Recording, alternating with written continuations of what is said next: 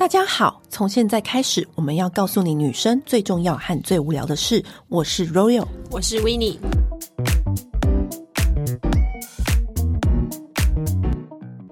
今天话不多说，马上欢迎我们的亚洲畅销作家皮特斯。刚刚那个开头怎么有点熟悉啊？你帮我录那个影片啊？对，我们有帮你录那个，就是亚洲畅销作家。哎，对对对，哎，你知道吗？因为他就是直接丢给我，他助理就丢给我，然后就说：“哎，你念这段字。”然后我们那时候不是在录，音室帮他录，因为我们完全不知道你会用怎么样子的影片去呈现。他没有讲，他没有讲，就说：“哎，Royal、Winnie，你们可以帮我录这一段吗？”我们就哦，好，我们就这样子讲。然后我想说，我不知道，我那时候看到的时候，我真的是吓傻哎。怎么那么有质感？我们的声音从那个收音机这样播出来，对对对，他们没有讲哦，我不知道，因为不知道后来成品会是贵耶。因为我不是不是不会没没真的没事，真的没事。可是我那时候真的我不知道我的声音可以变成。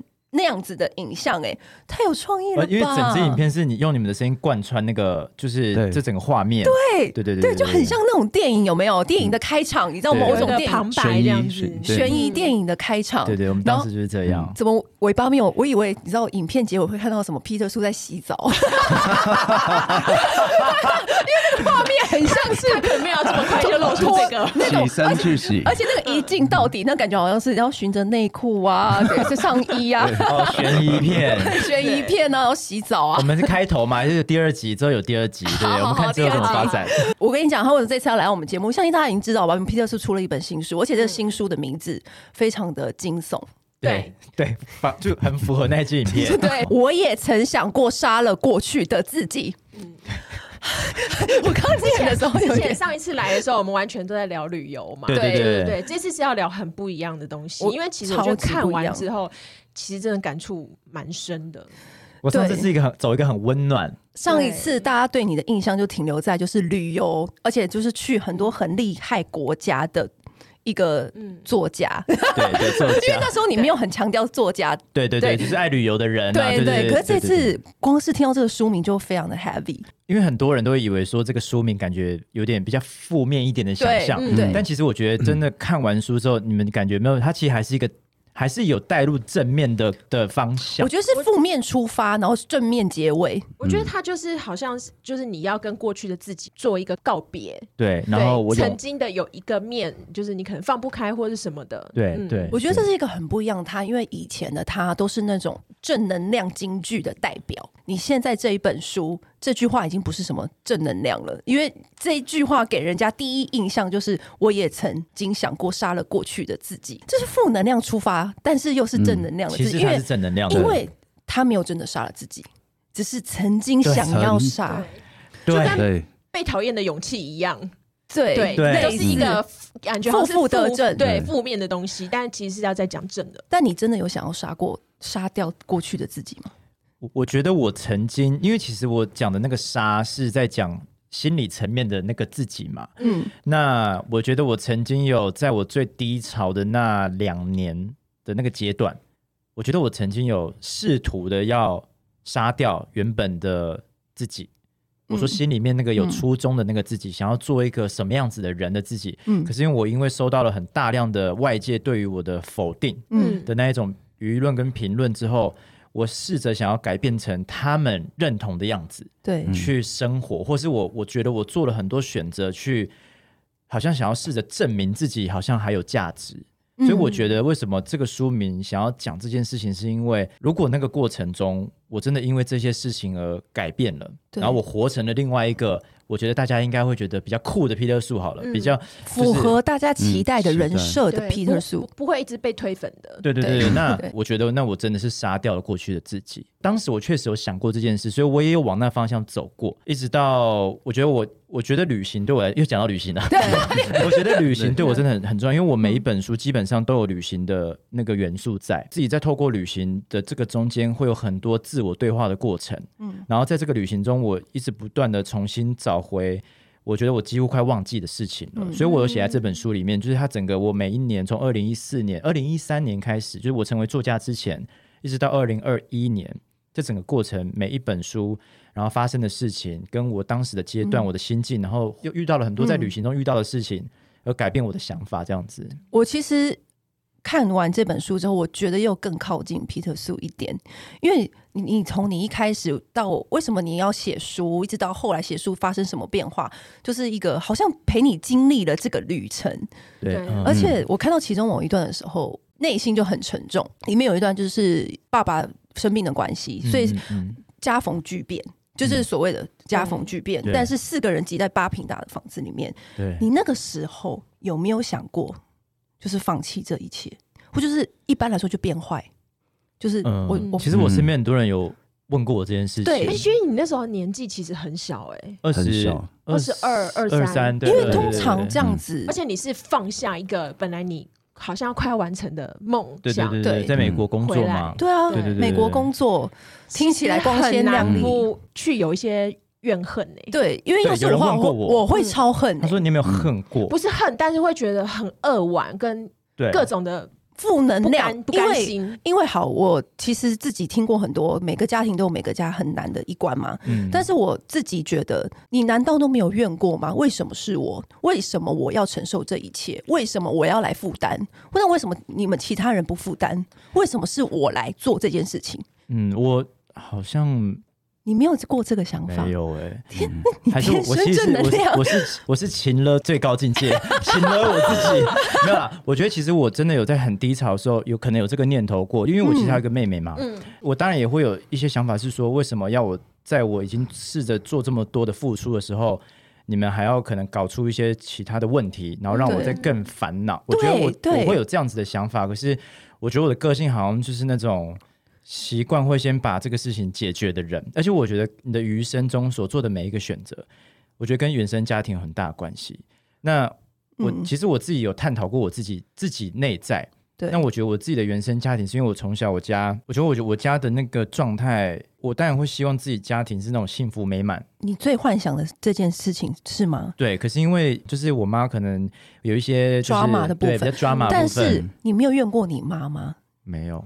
因为我身边有人是到到到最后，他就不理他爸爸或他妈妈，就放生他们。因为就是跟他们互不相往来了。因为比如说像爸爸喝醉酒，嗯，对妈妈暴力，像这样子的事情，家庭的事情，或者是妈妈喝醉酒，或是跟别的男人怎么样怎么样，嗯，就是让家庭破裂，或是雪上加霜。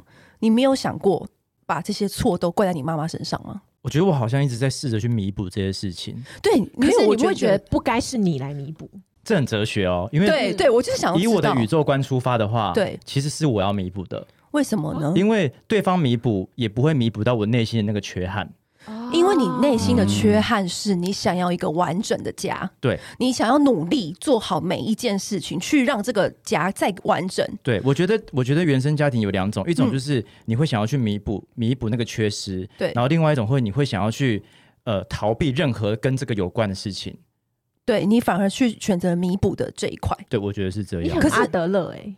阿德勒，你有你有看过阿德勒的 学派吗？但我知道，我知道阿德勒。对对，他就是有他就是有在讲，他说就是一个人出生在什么样子的家庭是一个客观的条件。比如说像你你那时候的状况，嗯、就是可是你开始想说我要怎么样改变。家里面的这个状况，嗯、那这个是你赋予这个家庭的意义，因为家里面这样子不够达到你心里面的样想要的样子，嗯，所以你开始努力，嗯、你开始做一些什么，嗯、这是你去选择的。对，他的逻辑就是讲说，就是很多人是感觉到不幸，是因为你自己亲手选择了不幸。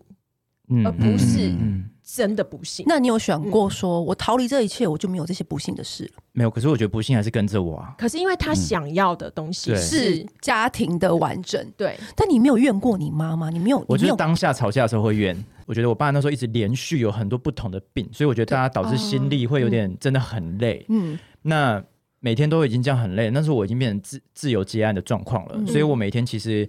他们吃饱以外，我其实就是用剩下的钱去买一个可能说干面啊或者什么的。反正我记得那一天，就是我身上已经没什么钱，可能只要说剩五十块好了。嗯，对，一百块什么，我就买了一个汤面这样子，在那个折叠桌，就我才刚放下来准备要吃，因为我妈喝醉，然后就是她就是想要又这边要闹，嗯嗯，然后就不小心压到桌子，然后整个面就打翻，然后整个理智线断掉，嗯，然后我就站起来我就大吼，然后因为我觉得我们整个家的。是很低气压，每一个人都有自己的烦恼。嗯，然后我爸在旁边，可能因为他已经没办法自理嘛，所以他只能用吼，因为他的声音又很不清楚，所以他就用吼的。反正意思是说什么，他可能就叫我揍我妈之类的，他他就可能在旁边吼啦，他也生气，对，他他也生气，因为他看到我妈喝醉，然后又把你的面给打翻，对，然后家里已经是大家都一团乱，然后他还在喝醉，然后闹这样子，然后因为那时候我妹没有工作，是因为必须要两个人照顾我爸，所以就变我一个人工作，嗯，然后妹妹照顾家人，对妹对对妹妹照顾这样，然后我妹可能也不知道该怎么办，所以那时候打饭的时候，我就突然我就。俩起来，对我俩起来，我站起来就把我妈推到，我其实还是有理智，我就我就把她推到那个床上，嗯，对，就确定确保他不会受伤，嗯嗯，然后推到床上的时候，我就 怒吼一句，怒吼，然后我就把旁边电风扇拿起来，往地上摔吗？我就要砸他，我就我其实我就做了一个要吓他的动作，想要砸的动作。我从小没有生气没太什么生气，嗯，我我是那种没什么，但我生气起来好像很可怕，对，但是我真的。对，我就拿就假装砸他的时候，嗯、然后我就往旁边的那个墙壁，就很恼，我就往墙壁砸，对然后还把电风扇砸坏，这样，嗯嗯、然后我就真的，我身上也没什么钱，我就把最后的钱拿去买一台，就在这默默去菜市场再买一台电风扇回来。哎，你到你到那一刻还是在收尾耶？还在，我还在收尾。但是但是妈妈应该有被你吓到吧？没有，全家我我跟你讲，我妈吓不醒，很皮是不是？我妈从我小时候。就是他其实喝醉，然后被那种连接车撞到，在大雨中撞到手断掉，然后两个小时才被那种路上的人发现他倒在一滩血血血水上面，但是大雨到那种你看不到前面，然后是被呃附近的邻居看到，然后才把他送到医院。那时候我国小二三年级吧，我记得我还坐在那个坐在医院的那个病房门口这样，然后我就觉得很怨恨。我那时候怨恨是说，为什么他要做这种事情？对，为什么？你有问过你妈吗？呃，长大后有跟他有有有跟他促膝，没有，小时候其实很长，因为我都要回去找妈，把我妈带回家嘛。嗯，我妈就很常可能在某个地方喝醉，然后我就要过去带她回家。嗯，然后我可能就那，我就对着那几个大人吼说：“我说你们为什么一直跟我妈喝酒什么的？我说你不要跟她喝酒了。”应该是从我。幼稚园嘛，因为一年一六一二年级就在做这件事情，嗯、一直到我长大。但你有想过说，你有曾经一直求你妈说，拜托不要再喝了，爸爸已经这样了，为什么你还要喝？我们做了各种很激进的方式，但这个就不好说了。所以我们可以私底下说，真的，我跟你相信节目的心。嗯、对对，但是我相信很多人都有感觉，因为我身边。有不少这样子的朋友，所以我非常清楚跟了解。嗯、但他们，我发现他们每一个人选择面对的方式不一样，嗯，就是面对这样子的家庭环境的方式不一样。但是我我特别有感触的是，我发现特别珍惜家庭的这种幸福圆满的人啊，反而是家里是这样子背景的人。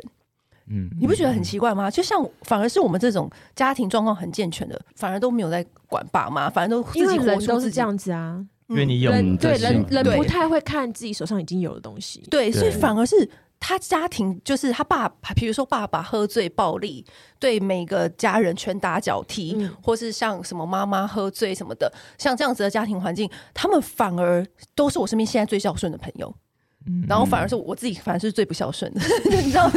你知道？就可是因为我常常会不解，说你们他们家人为什么要做出这么这么？因为你家不需要你做这些啊，可是我反而做这些可能会是希望说，会不会我再多努力一点？比如说，我再更加努力一点，然后家事情就会好转。对对，就是一切都会不一样。可是我妈现在好很多，真的。那她她好转的原因是什么？你觉得是什么？我觉得是我后来有找到跟怎么样去相处。我觉得我一直在试着去，是不是你把酒友都断了？没有没有没有。例如说，我因为我以前试过各种嘛，什么断酒友，或是骂他的酒友啊，或是什么的。嗯。然后，可是我。后来很认真的，我觉得长大之后认真在想，就是我觉得我妈为什么要喝酒，她需要什么？嗯、然后我意识到她可能，嗯、她心情不好，那她为什么心情不好？嗯，她有什么东西需要排解？嗯，然后尤其是我爸生病，呃，应该说我我我我我比较探讨是我爸生病后这十年，嗯、他的喝酒的为什么的频率怎么调整的？嗯嗯，然后有一天我就意识到说，其实我觉得是因为我爸生病之后，因为我爸不能自理嘛，嗯、所以我们大家的眼光都会放在他身上，可是我妈会觉得他被忽略了。嗯，然后呢，我我有一次呢，他回，因为他以前一早一回来，他的第一件事情就是他会先摔钥匙，就他会先大声，因为只要他他大声，他就觉得他他就是有存在，他没有错，对，没有错。然后大家大家就是不会说你干嘛去喝酒，就是会怪他。对。然后呢，因为以前 其实小时候，因为你其实我觉得家里有这样子经验的人，只要你一听到。那个人喝喝醉了，你那个整个那个心里的那个状态会很不稳定，你觉得很生气啊，而且你知道你是可以听到他那个钥匙拿出来碰到那个门，你知道听到那个声音，你都知道他今天喝几分醉。因为有没有对准？对，就是碰碰碰碰碰不到，开几次大概知道他几分醉。嗯，然后呢，有一次我就想说，我觉得我妈是不是需要我们的关心？然后他有一次他打开门的时候，我在他丢钥匙之前，我就去握住他的手，拿他的钥匙，然后我说你要不要喝水？我说你先坐，然后我就把他扶到沙发，然后就倒水给他喝。然后我妈就没有闹哦，第一次可能小闹，然后第二次没有闹，然后接下来我每一次每一次都用这一招，嗯，然后我妈就开始会要跟我们就是拥抱。嗯，然后说什么、嗯、我真的很苦，然后就抱我们，嗯、想要跟我们讲一些内心话，讲话对。对，然后后来他喝酒次数就越来越少。有有没有可能是因为他对于这个家庭，他也感到压力很大，责任很大，嗯、他也不想要看你看你这样这么辛苦，你越辛苦，你越辛苦，他就喝越多，因为这是他对，因为这是他发泄的方式，嗯、因为他无能为力。然后他，他又想要有人注意他，嗯，他他看你辛苦，然后看他老公这样，所以他也只能他发每个人发泄方式不一样。嗯、但我觉得刚刚讲的一点很对，当你面对情绪很不稳的时候，反而不要选择去漠视，你反而要反方向给他一个给予一个关心。对对，因为我觉得他其实也是在他用他的方式在让你。注意到他需要什么东西，求关注，对，求关注，只是在他的按赞、订阅、开启小开启小铃铛，对，所以我开启了，对 对，按赞、订阅，因为每次都有收听到，就是等我这个追踪者等超久，终于追了，他只要你这个追踪者，对，而且他是包在他那个情情绪化的底下，嗯，包在那个酒醉的底下。然后，因为我觉得大部分的人，因为面对这种从小的经验，你遇到这种事，你马上就会很抗拒，嗯，所以你要也要花很长时间才会学会说，没有，他需要是你另外一个方式去。抱拥抱他，嗯，所以我觉得我那时候做这件事情。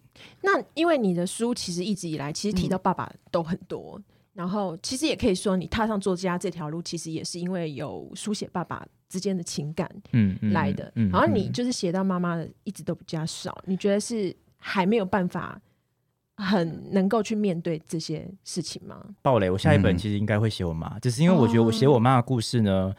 有很多需要先处理的事情，因为我觉得那个东西，嗯嗯嗯我妈的那个 drama 的状态，可能有很多，我觉得要理清清楚。嗯嗯，你自己也要梳理你自己的那一块。对，然后包含我觉得我还是要跟我妈先，当然也要让她知道。对对对对，因为我觉得很，因为我真的要写，我就写的很 detail，嗯、我不会就写一半而已嘛。对，那因为我觉得我我觉得。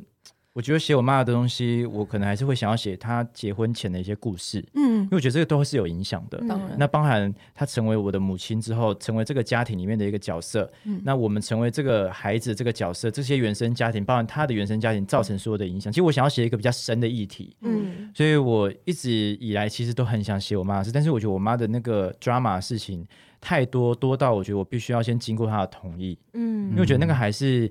那个会还是一个会影响到他，因为你写出来还是会影响到、啊、大家就知道说哦，他爱喝酒啊，他平常怎么样或者什么，但其实他不是只有爱喝酒，他也他也不是说每天喝，嗯，他就某几次，对，那那那当然就是有几次比较重要的、比较重大的 drama 事件，听起来会比较 over 一点，他会觉得，我觉得普遍人如果没有跟我一起生活过，会觉得说啊，你妈怎么这样对你？可是我就不想让大家有这样子的印象，每次像我刚那样子的问你，对，就是其实他们也没有，那我觉得。因为其实我也选择让他这样子对待嘛，因为其实我是有能力，嗯、就像你刚刚讲，我是有能力可以离开这一切的。因为其实大部分的人是就我们听到的故事，对，他就是离开啊，他没有要管这一切啊。对对，因为我觉得，我觉得所有的人，当你离开之后，可是这件事情的问题会永远存在着。原生家庭其实会影响你接下来很大的一个，嗯、你最后还是要去回头修补一开始的关系。你不可能真的完全抛弃的。对对对，不可能。就是你今天好，你你搬到一个，你搬到南非好了。嗯。看这个东西，其实它是会影响到，也许是你的接下来的人生。但是我觉得最后为什么现在心理智商很很盛行？对，因为都在修补你原生的关系。嗯那个东西还是建立在你成为一个现在这个个体的很重要的基础，这样子。所以你现在是可以跟你妈妈很坦然的聊这些。有有，我们其实过年的时候就有聊一些这样子，然后我就觉得哎。蛮好的，嗯，我们彼此有聊了一些很很内心的话，他也跟我讲了蛮多，我觉得以前我们不太会聊的事情，这样子，嗯、对，我就聊了一些他以前的他年轻的故事，这样子。那聊完就说，哎、欸、妈，我可以写在里面吗？慢慢来，慢慢来，慢慢来，慢慢来，慢慢来。可是因为我们就是我们看到，其实就是虽然我们这一辈其实应该已经有是跟就是爸妈已经不是那么以前古代。或者是找他们那一辈那么的权威式的教育。对，然后可是呃，像你跟就是爸妈这么 close 的，其实也没有到那么多。就是大家就哦，哎、欸，我回来了，爸就是妈什么也不太会拥抱啊什么的。嗯、可是呃，甚至说一起出去玩，可能带爸妈出国的这种都不多。然后你会这样子做，其实是本来就跟爸爸感情这么好吗？还是其实是爸爸倒下之后，你才觉得要做些改变？我，我其实是跟我妈感情比较好，然后我跟我爸感情好，是因为我爸对我爸生病之后，呃，应该不对，我爸生病前两三年，嗯，我。呃，我十八，我高中毕业之后，嗯、然后我开始有跟我爸聊比较多那种，就是我的生活里面的事情。因为以前其实就像你讲的，就是可能因为我在台北念书嘛，我国中的时候在台东念书，嗯，那那时候其实我跟我爸之间的对话没有太深入，对、嗯，主要都是我我我有很多烦恼都是跟我妈说，嗯，那因为我爸是军人，他就是很威严这样子。嗯、那我高中离开家三年。那三年其实我我印象很深刻，是因为我常常我身边很多同学会跟家里的人吵架，嗯嗯，然后我记得有一年，我就觉得天哪，我也好想跟我，就是我没有家人可以吵架，因为那时候我住在我的亲戚家，嗯，你知道，you know，就是亲戚就是这个世界上，你知道，you know，就是最最爱碎嘴的，对，就比较稍微比较有点麻烦的生物，对，麻烦的生物，麻烦生物，对对。所以我觉得那时候我就会很想念我自己的家人，嗯，然后我觉得是那个时候开始让我有一些心态上转换，我很我很珍惜每一次放长假的时候可以跟家人相处在一起，所以那时候我就会跟我爸开始去钓鱼，可是其实通常钓鱼不太会聊天的，对、嗯、对，就是大家就，就一片安静，对，各钓各这样子，对。那我觉得那个那个阶段有培养我们之间的一些关系哦，然后等到我高中毕业之后，因为我妈希望我回台东。就是工作嘛，嗯、可是因为那时候我其实想留在台北，嗯，然后我就还是回台东一年。然后那一年，我觉得我自己花了很多时间跟我爸修补一些以前一直没有建立的关系，嗯。然后那两年，我就跟他变得蛮好。我就很多事情，我就问他，不是问我妈。后来过了两三年之后，我爸就生病了，哦，就是刚好那两年，我们开始变得越来越熟的时候，我爸就突然生病。嗯，然后我觉得，我觉得我算是一个心思比较敏感的人，嗯，对。然后我爸生病的。那一刻的时候，我我一本来没有意识到，是我爸起来的时候，就是他发现他不能讲话了。那一年的生活，我才意识到哦，我好像没有机会再跟我爸聊天了，因为我爸就是没办法回我了。嗯，然后我才想到说，哇，所以我这一年，我这一辈子只花两年时间跟我爸好好聊天。你换算下来的话，就只有那两年。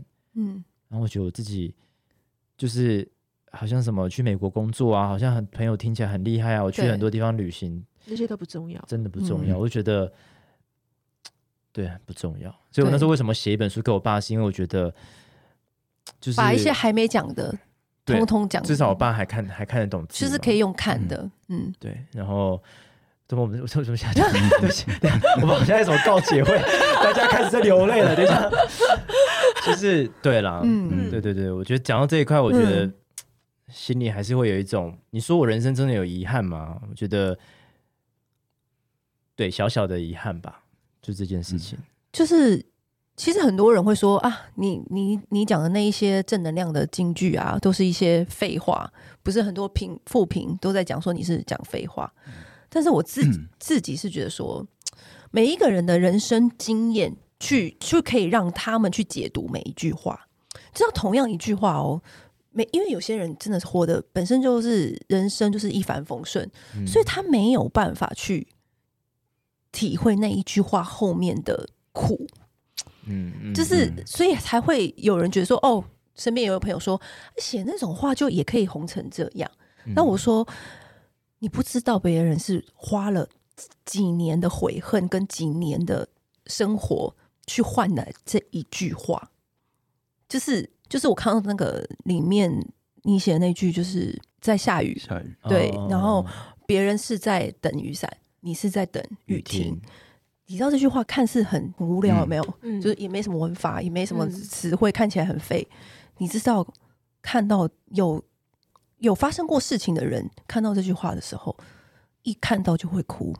你知道为什么吗？因为我们都在等雨停，我们有伞来也帮不了我们，因为伞来了，雨还是照样下，还狂风暴雨嘞。嗯嗯，就是或者是你可能等不到伞，对，或者是。那个雨，你就是心里就在想说，到底什么时候才会停？因为这是你自己努力是没有办法得到的事情。嗯随时随地，你知道我以前到现在最讨厌一句话，有一个正能量的话，我真的很讨厌。下一次会更好，嗯因为下一次不会更好，下一次只会更烂。嗯我现在只能努力，因为我没有办法得过且过，因为下一次只会更烂。我必须要让自己强壮，才能够让下一次来的时候，下一次下雨的时候，我不会再让自己淋湿淋的那么惨。嗯嗯嗯，我懂。对，我在我在我陪伴那一本，哎、你们有看过吗？嗯，陪伴那我记得一本，那一本我写过这句、嗯这段话是，就是我就是其实那个是在写我真的家人的故事、嗯。嗯，然后我那时候其实有一段时间，我记得我在医院上看到那种近思语有没有？然后写什么明天会更好。可是我、我当时看到的时候，我心里就觉得说明天真的不会更好。明天账单只会来更多。也有也有的人是等不到下一次，对，就是就是你会有一股，一就是你人在很低潮的时候，你就是会有那一股火，尤其是看到那个什么正能量的话的时候，你就觉得说。干，明天不会更好。你先，你现在是什么？除非你现在雨就不要给我下了，我才知道明天会好或不好。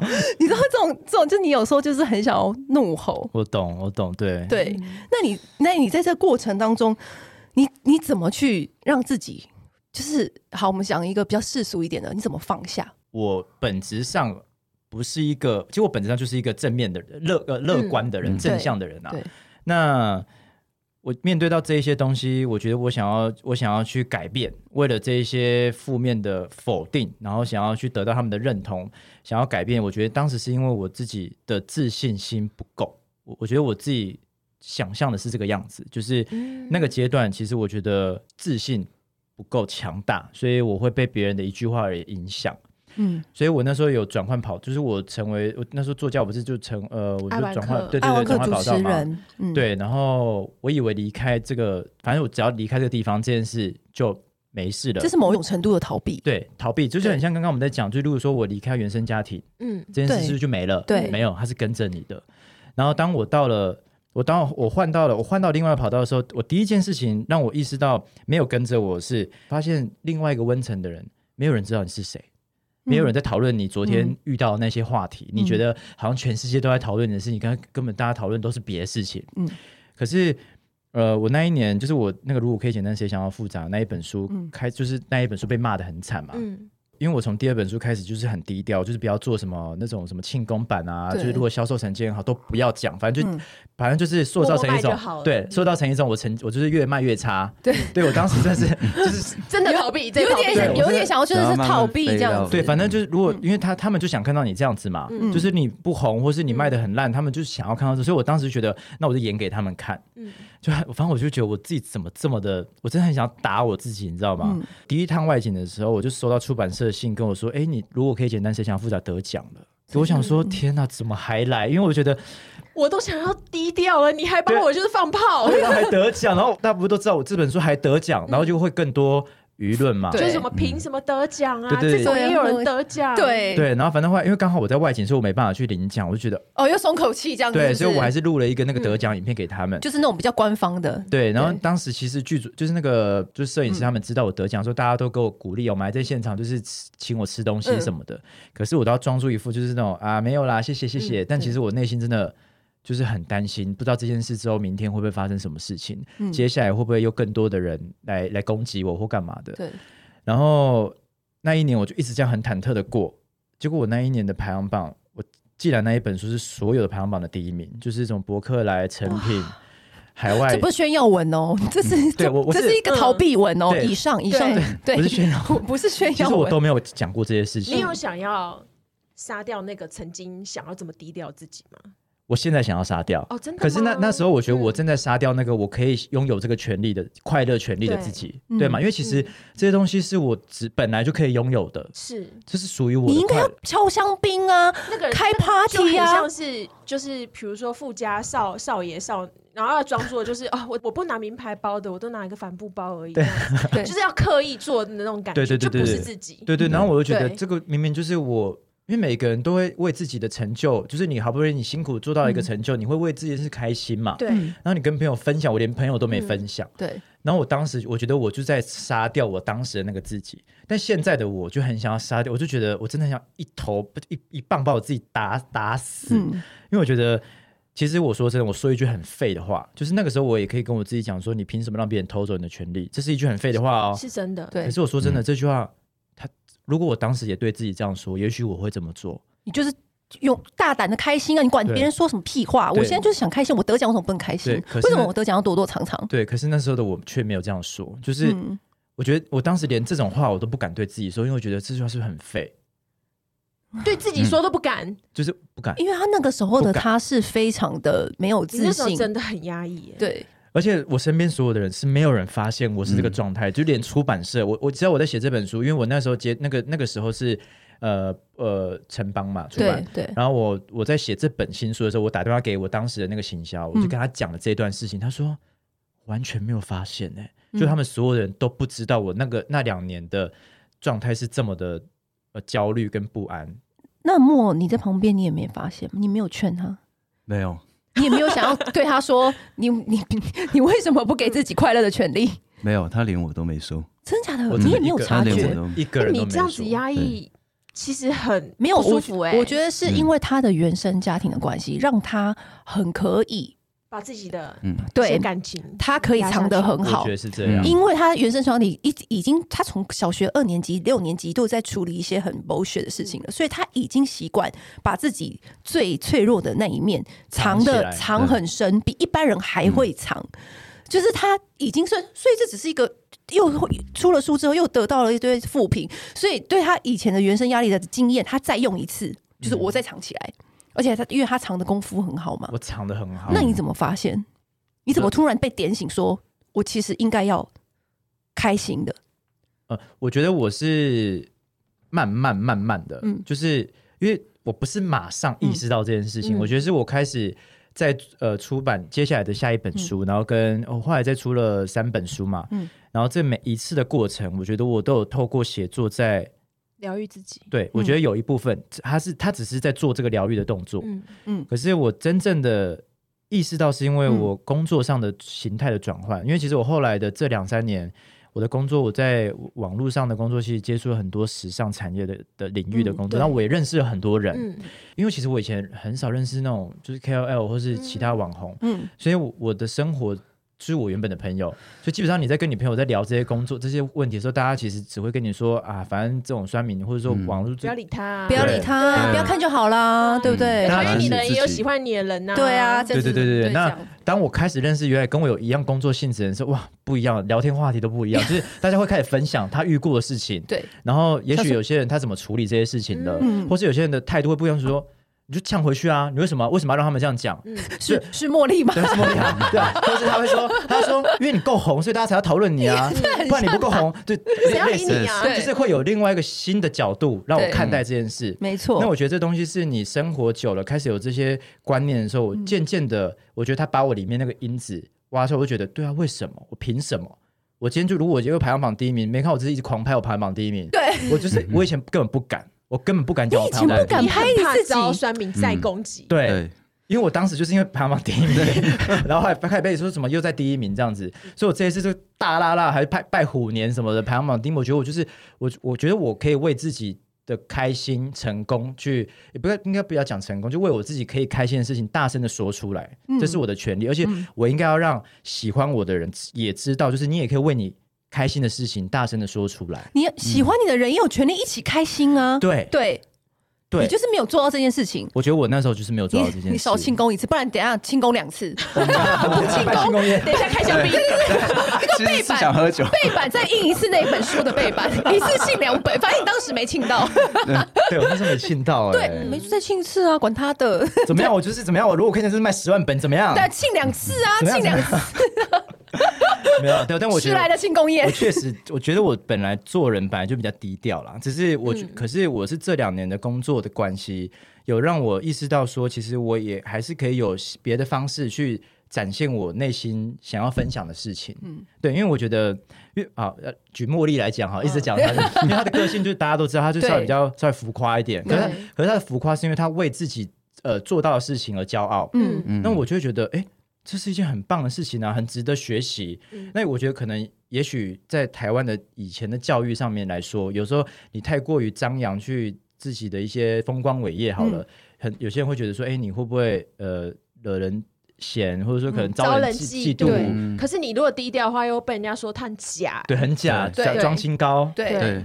你怎样都会有人说啦。对，那我觉得，那既然是你可以有快乐的权利，嗯。而且你只要一直往这方向走，我我相信你那吸引力法则是真的，对，嗯，对，你是会一直往这方向走的。没错，因为我们两个以前也是很常出国嘛，然后就是我我会用 Facebook 就是相簿来做记录旅游记录，因为很多人会比如问说，哎，你你怎么飞，然后行程规划跟你住的饭店什么的，然后我就后来我就全部都会就是打卡，然后就是设地点，就是第一个是自己做记录，第二个是方便朋友可以看，然后就会每一次都一定会有人讲说你过得很爽哎、你都在留言是不是？对，然后我就会觉得，我就我都会回说，哦，对啊，很爽啊，不然呢？对还要说没有吗？对然后我也不太懂，就是为什么？就是因为我相信有的朋友就是哎，就哎很爽哎这种，可是有人心里想说，他凭什么那么爽？对，嗯对，对对然后我就会心里想说，你也可以啊，那你对啊，你我我我我没有把就是机场的门占住啊，你也可以吗？你为什么不行？对你也你也可以试着写一本书啊，你试试看，你你也可以啊，对他也没有把第一名的位置占住啊因为因。为我身边有些朋友，然后还有像我老公都是比较低调的人，他都会说你不要那么高调，你不要招人忌，你不要怎样。我就说，我觉得是嫉妒别人的人不对吧？嗯对嗯嗯嗯，不是嘛？嗯一个人如果不可以为别人的开心而真诚的祝福，那就表示他把这个人际关系看成一种竞争，嗯而他输了。嗯，对那你为什么不想办法让自己赢呢？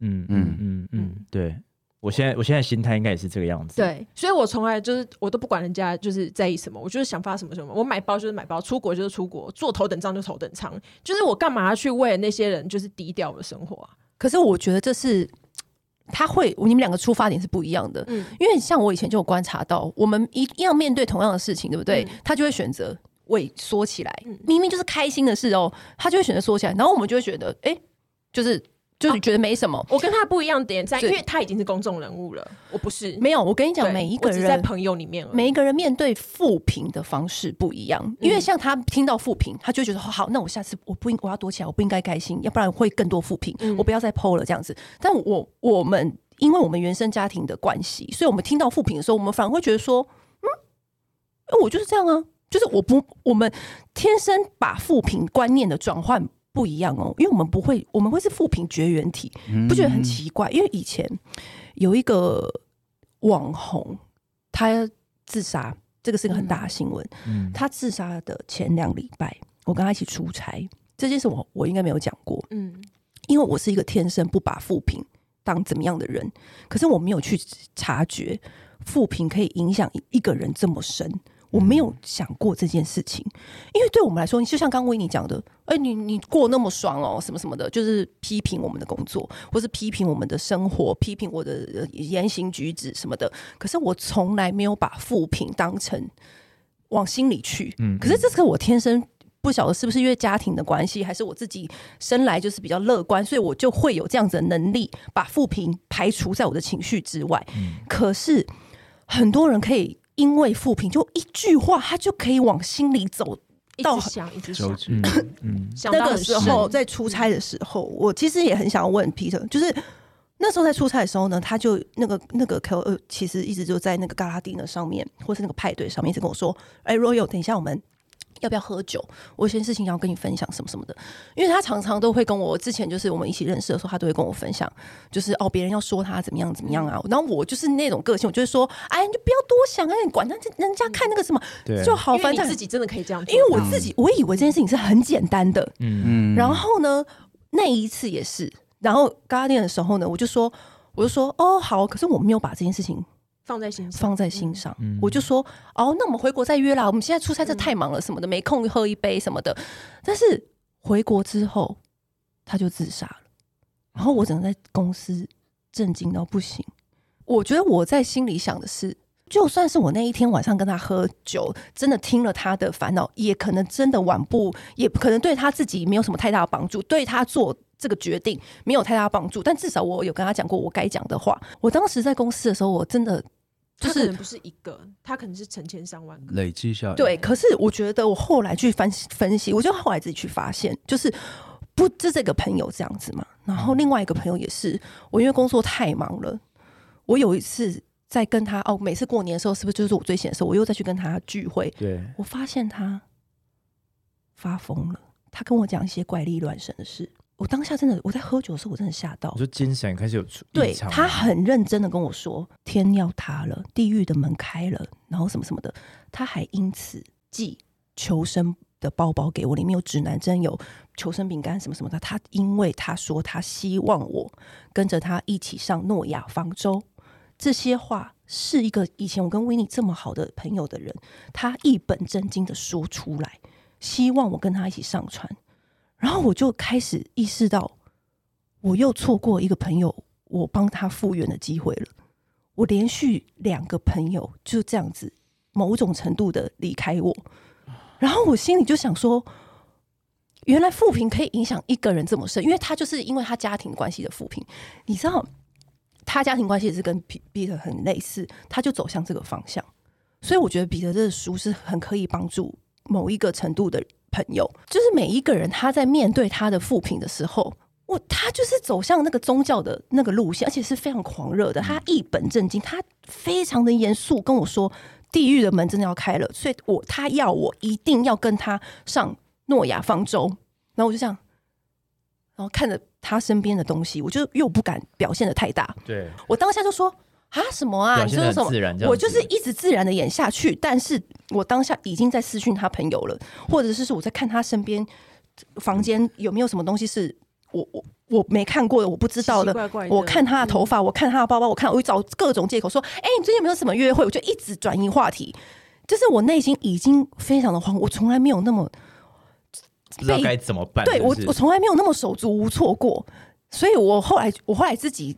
反思这两件事情，都出在一个，就是很多人是真的没有办法面对各种负评、各种人生的难关，即便是在我们眼里看起来那是一件很小很小的事情。如果说今天你身边，你现在你现在的你已经是变成曾经想要杀死过去的自己，嗯嗯、但如果你身边又出现像这样的朋友，你会怎么跟他们说？你说跟我类似，发生类似的事情，或者是说正在同样难关一样，就是面对负评。对，或者是家里面的压力。对，嗯，其实我我我我我如果以我自己为例子的话，我觉得我觉得实际上你能跟他说的东西，嗯、其实我觉得真的不多。呃，我觉得你像你刚刚讲那个例子，我觉得你你已经说了你可以说的，我觉得这个东西还是跟那个当事者本身有很大的关系，因为因为你说的再完美好了，分析的再有道理，嗯，你帮他找了各种的。各种的选择路线，嗯，可是他自己不愿意去面对这个心魔的话，这件事真的没有办法解。我觉得我的方式呢是，如果我跟这个朋友非常熟，嗯，我会用一个以我对他理解，他可以在这个状在做这件事情的状态下最放松的情况下，我会大家去多做这样子的事情，然后我会在他最放松那个情况下，尽可能的让他去发泄他应该要发泄的情绪，因为我觉得。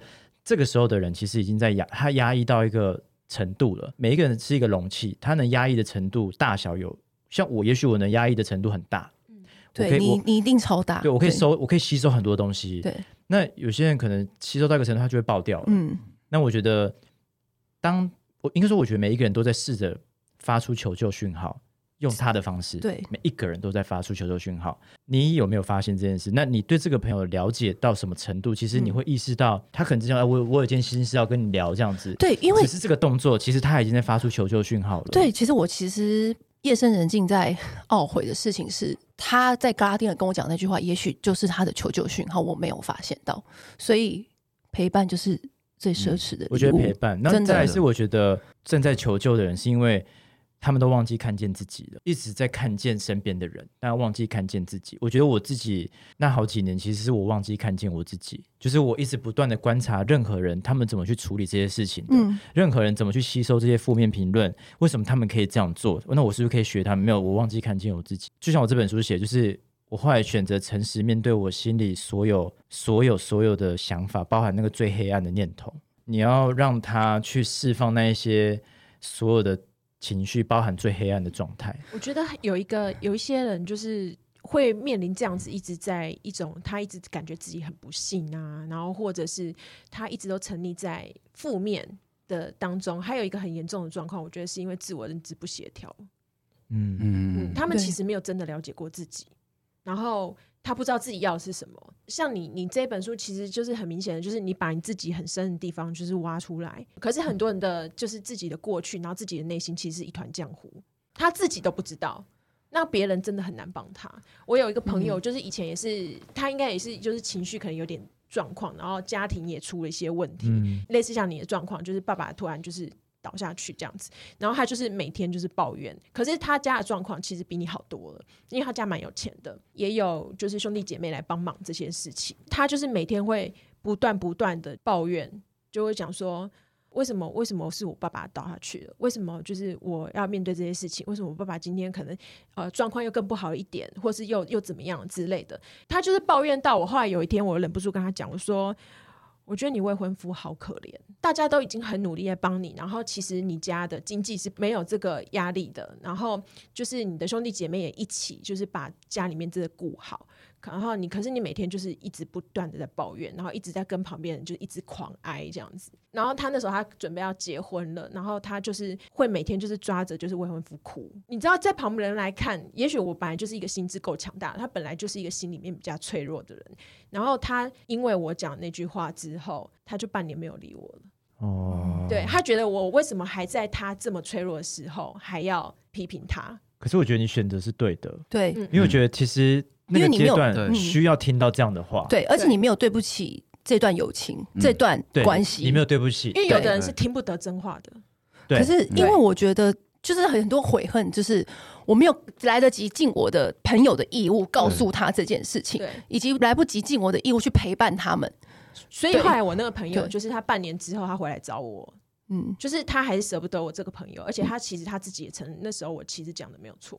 他只是需要一个时间去梳理一下他自己的状态，这样子。对。对，但是我觉得给他们时间也是对的，因为我觉得其实这种事情就像生病一样，比如说你治疗什么随便一个青春痘也是要时间复原，那心理的生病是很难被看到，以及他治疗的时间本来就比较长。而且老实讲，我说真的，你人生中其实不太能够有遇到有人对你当头棒喝，嗯真的。嗯嗯不是不是出于就是要踩你一脚，或是酸你，或是骂你嗯而已，他是把你点醒。对，把你点醒，对，对对，今天这一集呢，就是皮特叔跟我们分享了很多他内心很内在、很内在，从来都没有跟大家分享过，就是暴泪的一些家庭的对故事，就是而且还为下一本书预告嘞。对，真的。然后我们就速度就是落泪。嗯，然后下一集皮特叔会跟我们分享更多有关于复评、以及怎么找到自己的自我中心的价值。啊，我们就下一集再见喽。好，拜拜，拜拜。按订阅，留评论，女人想听的事，永远是你最好的空中闺蜜。